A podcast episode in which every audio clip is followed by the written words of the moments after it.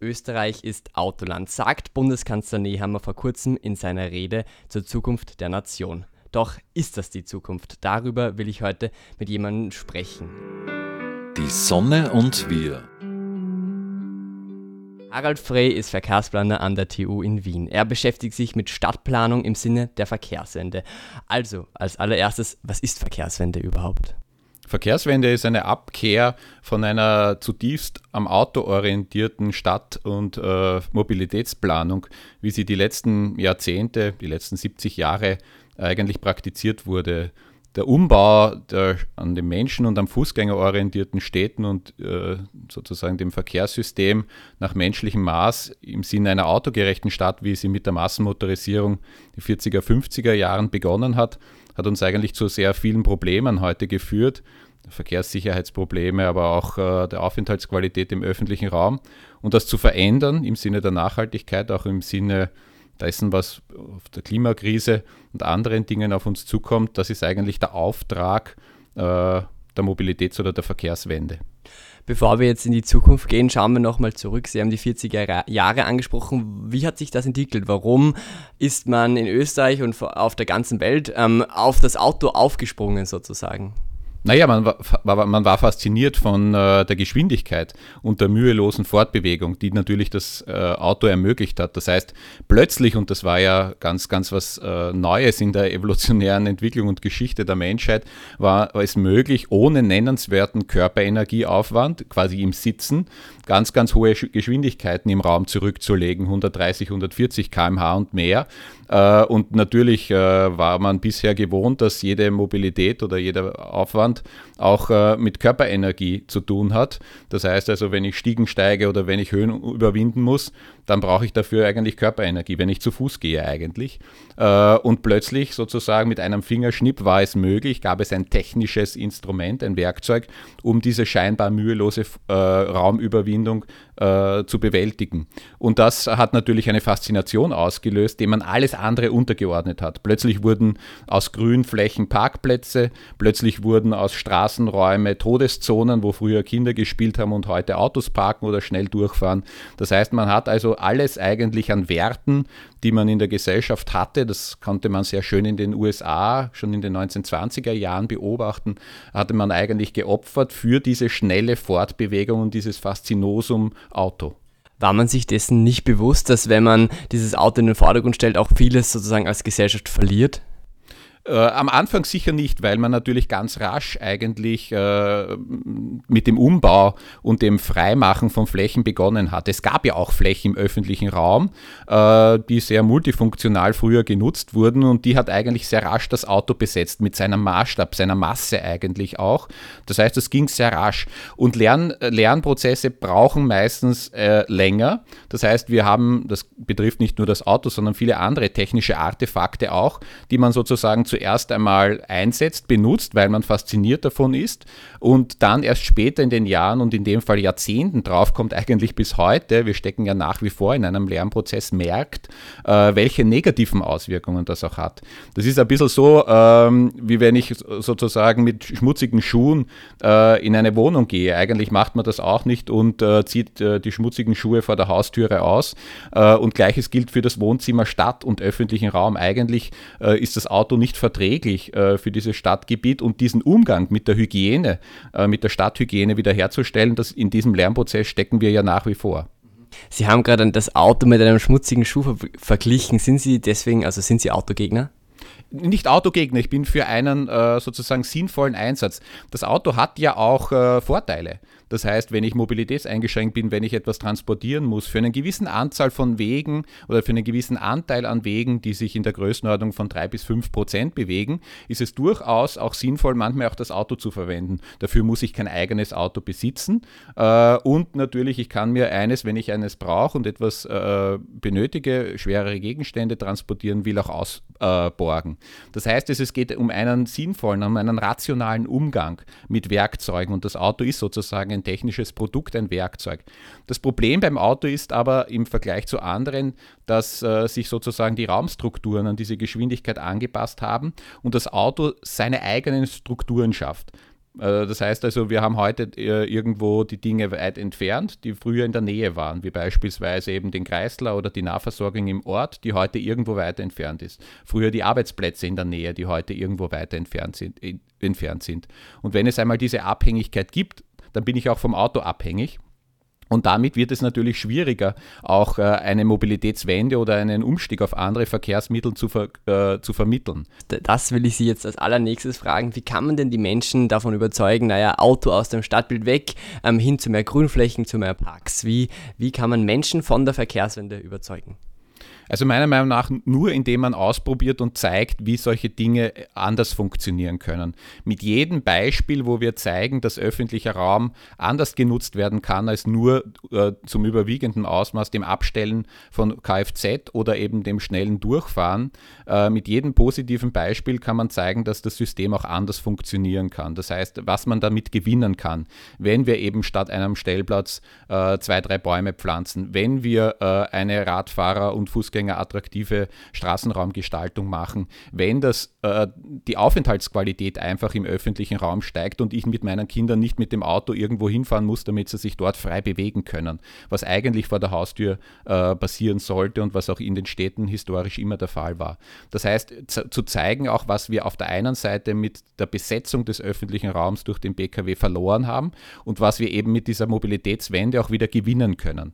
Äh, in der Diskussion kommt ja immer auf der Verlust äh, äh, der dargestellt wird, der Verlust des Stellplatzes, des Parkplatzes vor der Haustür, den es ja in dem Ausmaß auch gar nicht gibt. Ich glaube, mit jedem gut, positiven Beispiel, mit jeder Umgestaltung können wir zeigen, äh, und das machen ja auch viele Städte europaweit, nicht nur in Europa, äh, was die Gesellschaft eigentlich damit gewinnen kann. Es gibt äh, schöne alte Untersuchungen, zum Beispiel äh, von Donald Appleyard, der in den 90er Jahren schon äh, festgestellt hat, dass sich die Zahl der Freundschaften und Bekanntschaften auf der gegenüberliegenden Straßenseite um mehr als ein Drittel reduziert, wenn beginnen Autos durch den Straßenquerschnitt zu fahren, so ab 2000 Fahrzeugen. Und das wird immer weniger, je mehr Autos durch den Straßenquerschnitt fahren.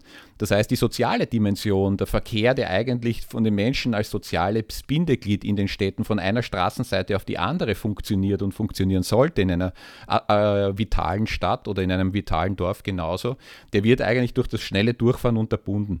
Wir haben schöne Beispiele äh, bei so autofreien Sonntagen oder wenn zwei, drei Tage lang eine Straße geöffnet wird für die Menschen, indem ein Rollrasen ausgelegt wird, in dem Bankerln aufgestellt werden, dass plötzlich dort neue Freundschaften entstehen, weil man draufkommt, ah ja, in dem gegenüberliegenden Haus von mir wohnt eigentlich jemand, mit dem ich mich gut unterhalten kann, der eigentlich vielleicht meine Ideen teilt und so weiter weiter und so fort. Die sind auch dokumentiert in, an einem Beispiel äh, in Salzburg.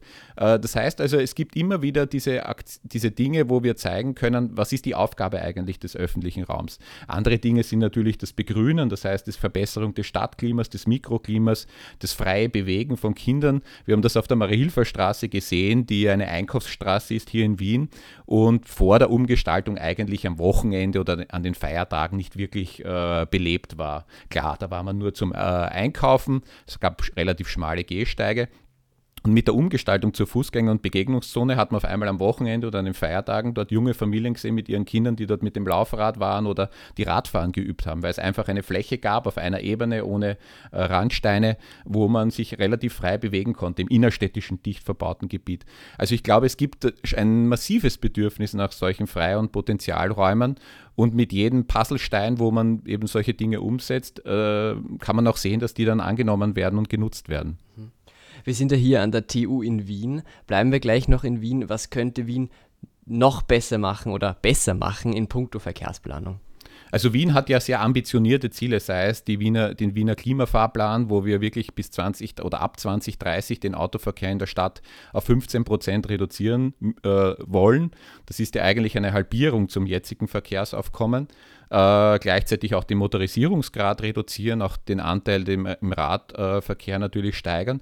Das sind alles sehr ambitionierte Zielsetzungen, die sind auch notwendig, damit der Verkehr in der Stadt funktioniert, weil die Flächeneffizienz im Umweltverbund, also Rad, Fuß und öffentlichen Verkehr, viel, um ein Vielfaches größer ist als im Autoverkehr, wo nur eine Person meistens statistisch im Durchschnitt im Auto sitzt.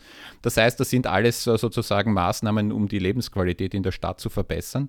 Äh, es wird ungleich schwieriger, als wir es noch vor 20, 30 30 Jahren hatten. Es gibt auch so ein bisschen eine, eine Rückschlagsphase, also eine Stagnationsphase derzeit äh, in der Stadt Wien. Ich habe auch das Gefühl, dass bisherige Elemente oder Strategien nicht in der Konsequentheit fortgeführt werden, wie es in den vergangenen Jahren der Fall war. Zwar hat man jetzt die Parkraumbewirtschaftung ja auf ganz Wien ausgedehnt, ein ganz, ganz wichtiges Instrument, äh, vor allem was den Stadtgrenzen überschreitenden Verkehr betrifft aber natürlich äh, hat es weniger Einfluss auf die Wege der Wienerinnen und Wiener in Wien und die Verkehrsmittelwahl. Und hier gilt es eigentlich Stichwort Radwegausbau. Das heißt aber auch nicht nur Radwege bauen, sondern flächenhafte Verkehrsberuhigung, weil nicht überall kann ich einen, und ist es auch sinnvoll, einen Radweg baulich getrennt zu errichten, auch nicht kostenmäßig äh, effizient, sondern zu schauen, dass ich wirklich eine flächenhafte Verkehrsberuhigung äh, umsetzen kann, damit ich in der Stadt bequem äh, und sicher auch für Kinder und Jugendliche mit dem Rad unterwegs sein kann. Also Sie fordern Radwege ähm, auszubauen für eine, eine, eine verkehrsberuhigte Wiener Stadt. Ähm, 2015 haben Sie ein Buch geschrieben über Wien zu Fuß, also nicht mit dem Rad, sondern zu Fuß. Wie ist es denn in Wien zu Fuß? Äh, Wien hat innerstädtisch innerhalb des Gürtels äh, sehr, sehr gute Voraussetzungen für das Zu-Fuß-Gehen. Die sind eher historisch bedingt, weil wir ein sehr dichtes Stadtgebiet haben. Äh, wir haben natürlich innerstädtisch die Fußgängerzonen zum Teil, die ausgeweitet werden könnten äh, oder so, auch sollten. Wir hatten vor eben mehreren Jahren die Umsetzung der Marhilferstraße. Da hatte ich gehofft, dass sozusagen dem weitere Projekte in dem Ausmaß folgen würden. Wir haben ja andere äh, Einkaufsstraßen, wo wir auch nicht so gute Bedingungen Bedingungen für den Fußverkehr haben, wie beispielsweise die Landstraße Hauptstraße, wo, wo es auch einen Markt gibt. Also es gäbe hier Potenzial. Äh, zu Fuß gehen in den Stadtrandbereichen und außerhalb der Bezirke des Gürtels wird schon schwieriger. Hier gibt es auch viele Barrieren für den Fußverkehr, schmale Gehsteige, äh, zum Teil auch verparkte Gehsteige. Es gibt noch immer sozusagen Straßen, wo es die Möglichkeit gibt, am Gehsteig zu parken. Also da gibt es auch Potenzial. Das Problem in Wien ist sicherlich die Kompetenzverteilung zwischen Stadt und Bezirke. Das heißt also, die Stadt kann immer nur gemeinsam mit den Bezirken Dinge umsetzen. Äh, und äh, hier gibt es sehr, sehr unterschiedliche wie soll ich sagen, auch Visionen oder Blickrichtungen der Bezirke. Äh, die einen sind sehr ambitioniert und gehen hier wirklich ähm, sozusagen einen mutigen Schritt voran und andere sind da sehr defensiv, was die Mobilitätswende betrifft. Mhm. Gehen wir aus der Stadt mal raus aufs Land.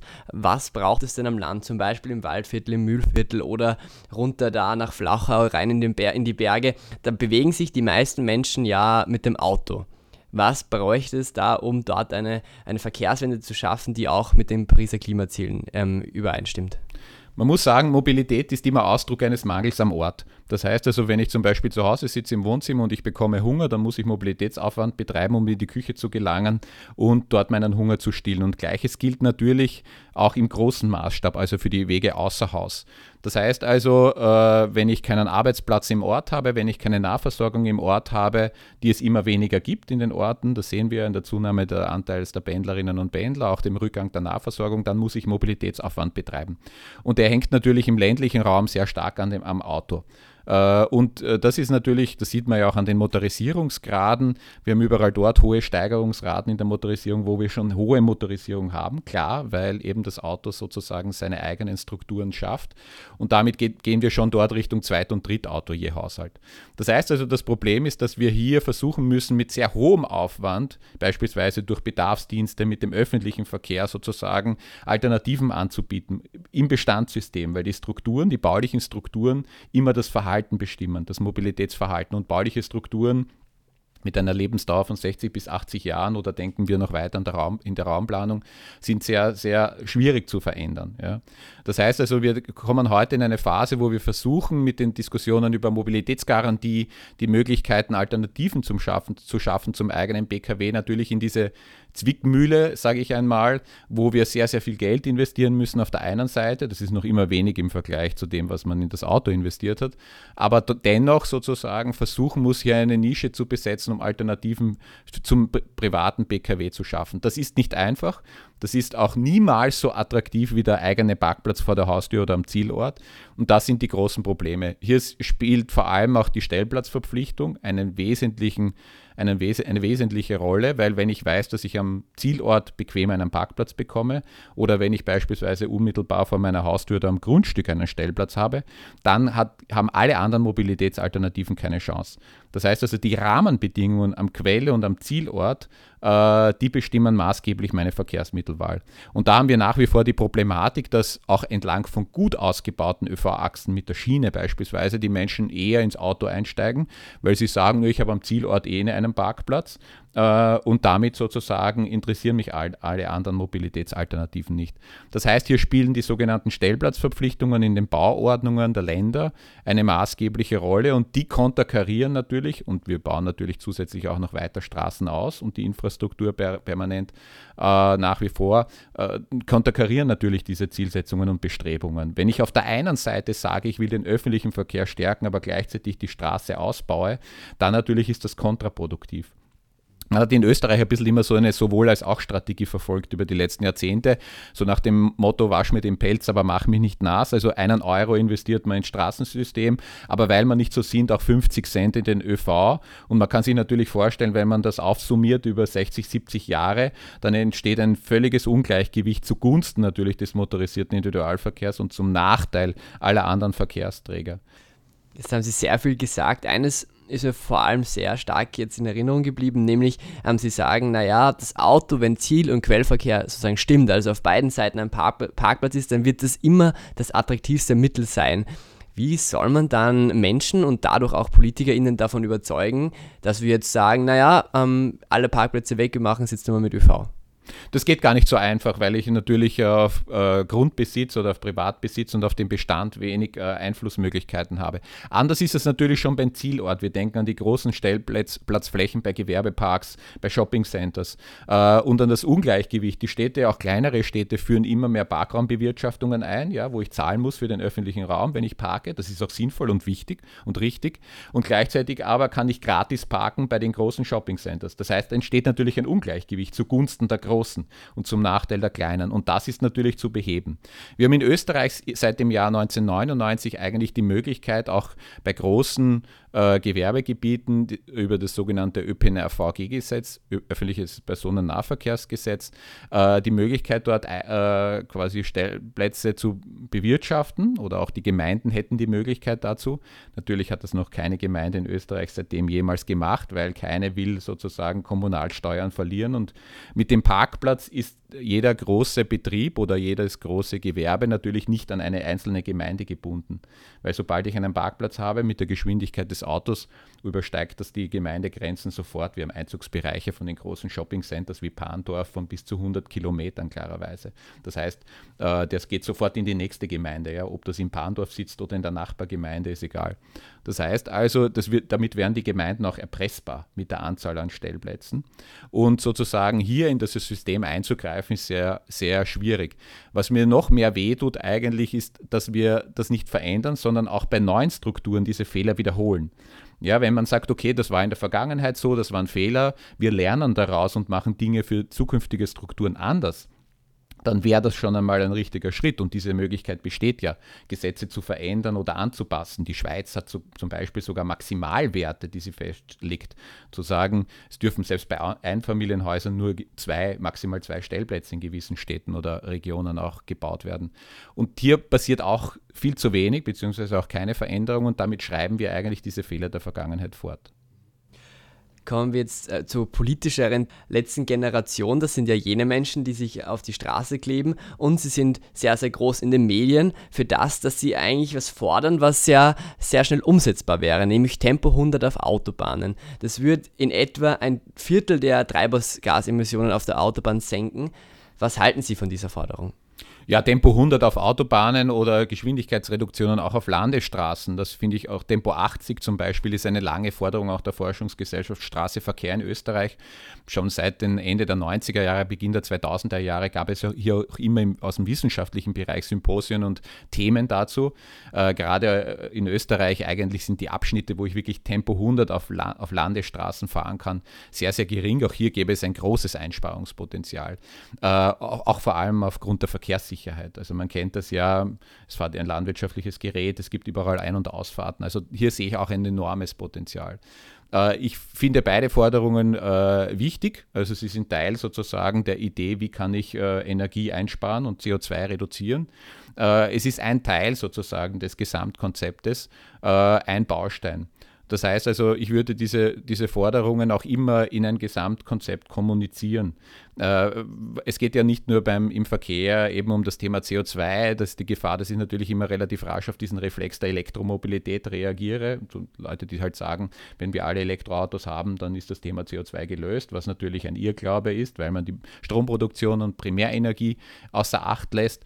Das heißt also, wir müssen auch die Folgewirkungen im System immer berücksichtigen, die die Geschwindigkeit auslöst, weil 130 mit dem kmh mit dem Elektroauto sind raumstrukturell und für die Veränderung äh, dessen, was ich vorher beschrieben habe, keine Arbeitsplätze mehr im Ort, äh, keine Geschäfte mehr im Ort, genauso schädlich sozusagen wie 130 mit dem Verbrenner. Nur beim CO2 ist es ein anderes Thema, weil der Elektromotor viel effizienter ist.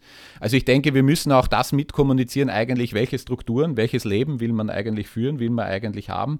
Das Leben sozusagen als Projektil immer schnell unterwegs. Ja?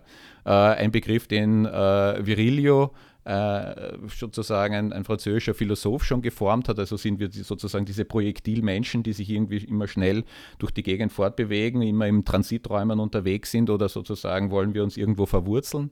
Ähm, und das, diese Dinge, glaube ich, die werden noch heute zu wenig kommuniziert. Damit entsteht sozusagen eine sehr, sehr sektorale äh, Argumentation, die nicht von allen nachvollzogen werden kann. Das kann die andere wahrscheinlich auch nicht, aber das ist wahrscheinlich auch das große Problem der Politik, dass sie kein Zielbild äh, mehr entwickelt oder keine Vision mehr entwickelt. Wie soll eigentlich die Gesellschaft in 20, 30, 50 Jahren aussehen?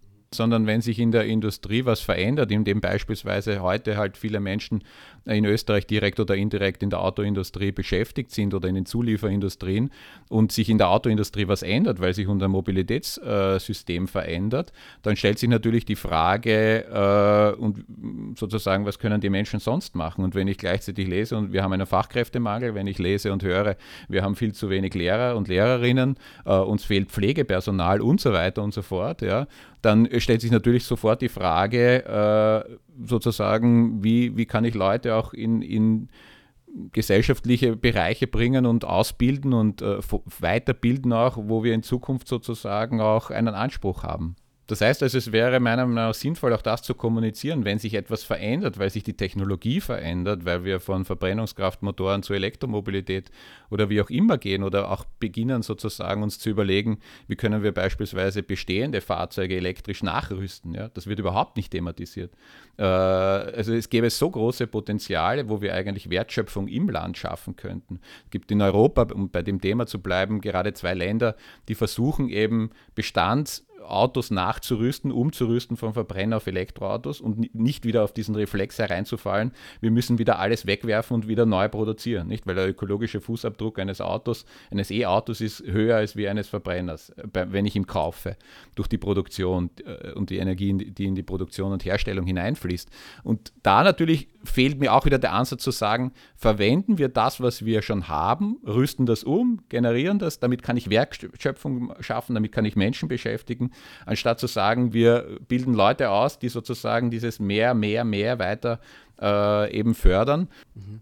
Was macht das mit Ihnen, Sie forschen im Verkehrssektor schon über 15 Jahre und dann stellt sich der Bundeskanzler von Österreich hin und ähm, spricht sozusagen genau das Gegenteil aus, was Ihre Forschung sagt? Naja, wenn man sozusagen die Aussage hernimmt, zu sagen, es sind hier und so viele Leute im Industriesektor, in der Autoindustrie in Österreich beschäftigt, direkt oder indirekt, regt mich das jetzt nicht auf. So ist es einfach. Sondern die Fragen sind für mich vielmehr die Schluss- oder die Fragen entstehen aus den Schlussfolgerungen und den, die daraus gezogen werden. Ja?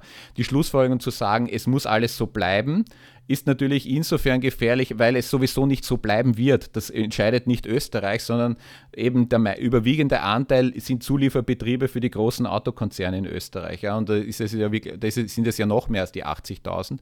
Und wenn sich dort was verändert, verändert sich ja auch hier etwas in Österreich, ja, das Österreich gar nicht beeinflussen kann. Die Frage ist, nehmen wir äh, das Steuerrad sozusagen in die Hand und versuchen selber ein Konzept zu entwickeln, wie wir eigentlich Wertschöpfung, Arbeitsplätze äh, im Land schaffen wollen, in welchen Sektoren auch immer, äh, die uns sozusagen ein, ein gutes Leben äh, ermöglichen oder begeben wir uns in Abhängigkeit von großen Konzernen, in dem Fall von großen Automobilkonzernen.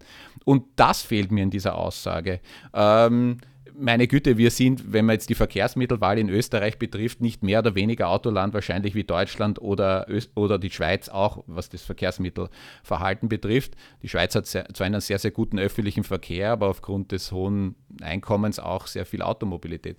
Aber im Grunde genommen sozusagen fehlen mir in einer Zukunftsrede natürlich das Zukunftsbild. Die Zukunft sozusagen dahingehend zu sagen, es bleibt alles so, wie es ist, weil es ist eh alles leibend und gut äh, das ist wahrscheinlich nicht ausreichend, weil die Veränderungen kommen auf uns zu. Die werden nicht von Österreich bestimmt. Wir sind keine Insel der Seligen. Und im Mobilitätsbereich stehen eben Brüche vor der Tür. Ja? Oder finden bereits statt, äh, auch aus, aus größeren Zielen heraus und aus größeren Veränderungen heraus. Und ich glaube, dahingehend sollte man auch ein, das sollte man auch klar kommunizieren. Wie ist denn Ihre Vision von 2030 oder vielleicht von 2050 in puncto Mobilität? Also ich glaube, was wir brauchen werden, ist, äh, dass wir konsequent die Wege, die eigentlich die, die Städte insbesondere der Vergangenheit verfolgt haben und mm, sozusagen auch zum Teil umgesetzt haben, dass die mit einem Konsequentheit und Nachdruck eben verstärkt werden müssen. Die Motorisierung hat ja in den Städten begonnen. Also Wien hatte in den 70er, 80er Jahren von allen Bundesländern in Österreich noch den höchsten Motorisierungsgrad und hat heute den niedrigsten. Also es zeigt sich ja, dass man sozusagen Dinge verändern und gestalten kann. In den Städten ist es natürlich ungleich einfacher, weil wir dort dichtere Strukturen haben, weil wir dort natürlich öffentlichen Verkehr haben, kürzere Wegelängen. Im ländlichen Raum ist die Autoabhängigkeit natürlich höher und äh, findet nach wie vor auch statt und wird zum Teil auch natürlich durch Maßnahmen auch noch verstärkt. Äh, mein, mein Zielbild ist schon das, dass wir sagen, die Städte werden eben weniger dominiert vom Auto, werden eben stärker am öffentlichen Verkehr und Radverkehr ausgerichtet. Auch die Zentren kleinerer Städte und Dörfer werden wieder verkehrsberuhigt, nicht äh, der Vorrang des schnellen Durchfahrens, auch mit 50 km/h, dominiert die Ortschaft, sondern eben da gibt es einen Zentrumsbereich, wo ich einmal vielleicht mit weniger Geschwindigkeit, Tempo 30 oder Tempo 20 in der Begegnungszone durchfahren kann, haben wir ja auch schon bereits in kleinen Bereichen umgesetzt oder es gibt auch Beispiele von Ortschaften, wo das schon der Fall ist. Und das müsste viel mehr zum Regelfall werden, also dass wirklich sozusagen die Lebensqualität der Menschen in den Siedlungsstrukturen im Vordergrund steht und nicht jener, die rasch durchfahren. Ja.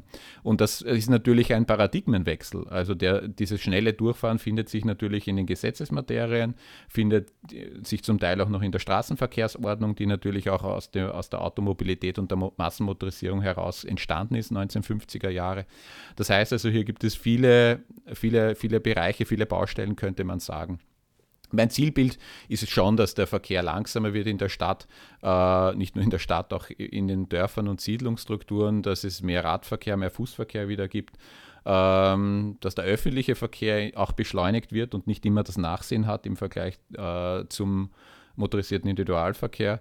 Das heißt also, dass man eigentlich das konsequent weiterführt, äh, was man umgesetzt hat. Und dass eigentlich dieses Zielbild, wie soll der öffentliche Raum auch aussehen? Wie will ich es haben vor meiner Haustür?